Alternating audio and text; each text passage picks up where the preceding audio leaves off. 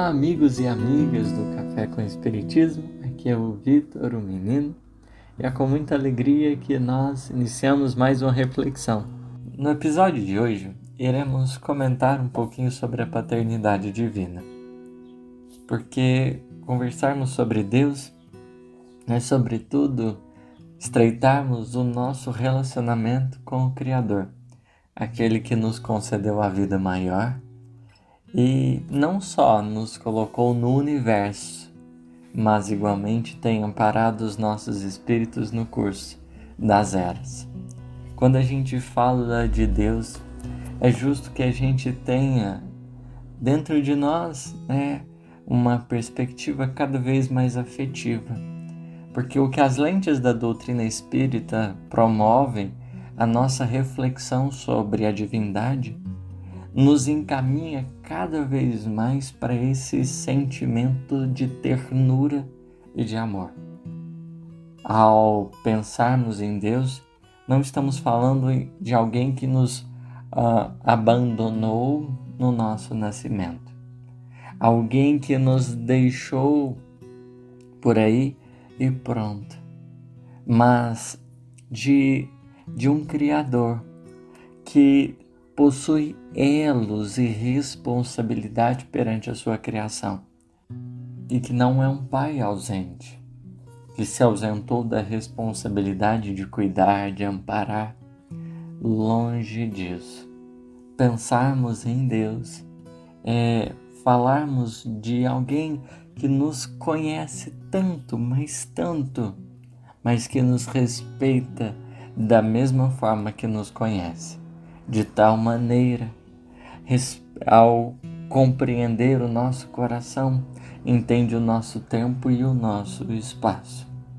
O que tem acontecido no percurso né, da evolução é que em alguns momentos a gente pode notar que às vezes a gente fica chateado com esse Criador, pela vida que às vezes não corresponde as nossas expectativas, pelas coisas que fogem do nosso controle, por aquilo que a gente queria que fosse diferente, por aquilo que a gente esperava ganhar, mas não ganhou. Todas as questões, por exemplo, que a gente tem em relação aos nossos progenitores da terra, nós temos em grau mais amplificado em relação a Deus, porque a gente tem consciência de, de quem a gente é filho e muitas das vezes a gente culpa o Criador, culpa o nosso Pai maior por aquilo que nos acontece, pelas circunstâncias que surgem no nosso caminho.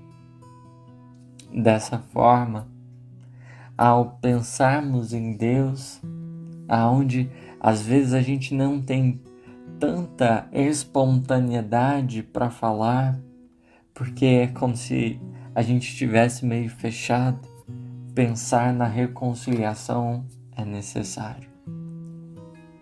E em grande parte das circunstâncias, são essas nossas chateações que ficam guardadas dentro de nós, que vão impedindo e dificultando o diálogo que Deus estabelece com os nossos espíritos.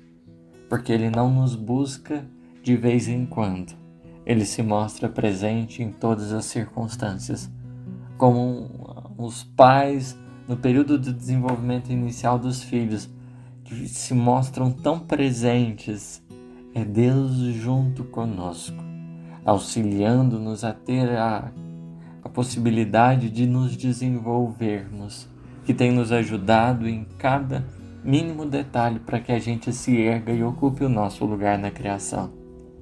A nossa, talvez, em relação às nossas dificuldades, poderíamos dizer que a maior delas é porque a gente quis se colocar num lugar que não é nosso. A gente quis assumir o controle de todas as coisas, destituir Deus de Pai e colocarmos no lugar de independência, de autonomia, como se a gente não precisasse mais dele. Que seja, o nosso orgulho nos levou a acreditar que nós teríamos condições de gerir todos os nossos passos. E com essa postura que nós tomamos, a gente provocou um rompimento que muitas vezes nos leva à sensação de abandono, que muitas vezes nos leva à sensação de rebeldia, porque a gente fica revoltado com as coisas que acontecem e pela nossa teimosia que a gente vai mantendo, a gente acaba por se fechar e pensarmos na reconciliação com o Criador se torna necessário na nossa existência. Em muitos momentos, a gente às vezes silenciar e falar assim: olha, estou aqui. Estou sentindo que o meu relacionamento contigo, Senhor, não está tão bom. Eu gostaria de reconstruir esses elos. E a gente abrir as nossas contrariedades, as nossas chateações e olhar para aquilo que talvez a gente não esteja entendendo ou aquilo que a gente não queira aceitar. E nesse diálogo com Ele, estar disposto também a compreendê-lo. O que Ele pode nos oferecer. O que Ele tem a oferecer aos nossos corações. Porque a nossa rebeldia nos leva a não mais ouvi-lo e a omitir ou abafar todas as vezes que o Criador tenta conversar conosco. É preciso dar um espaço para que um diálogo aconteça.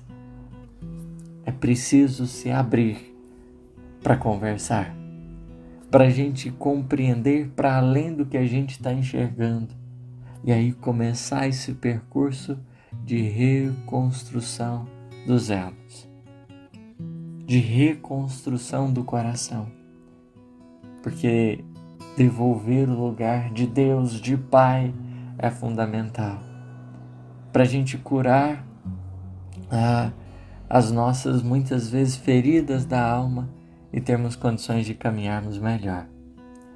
Essa é a nossa reflexão de hoje.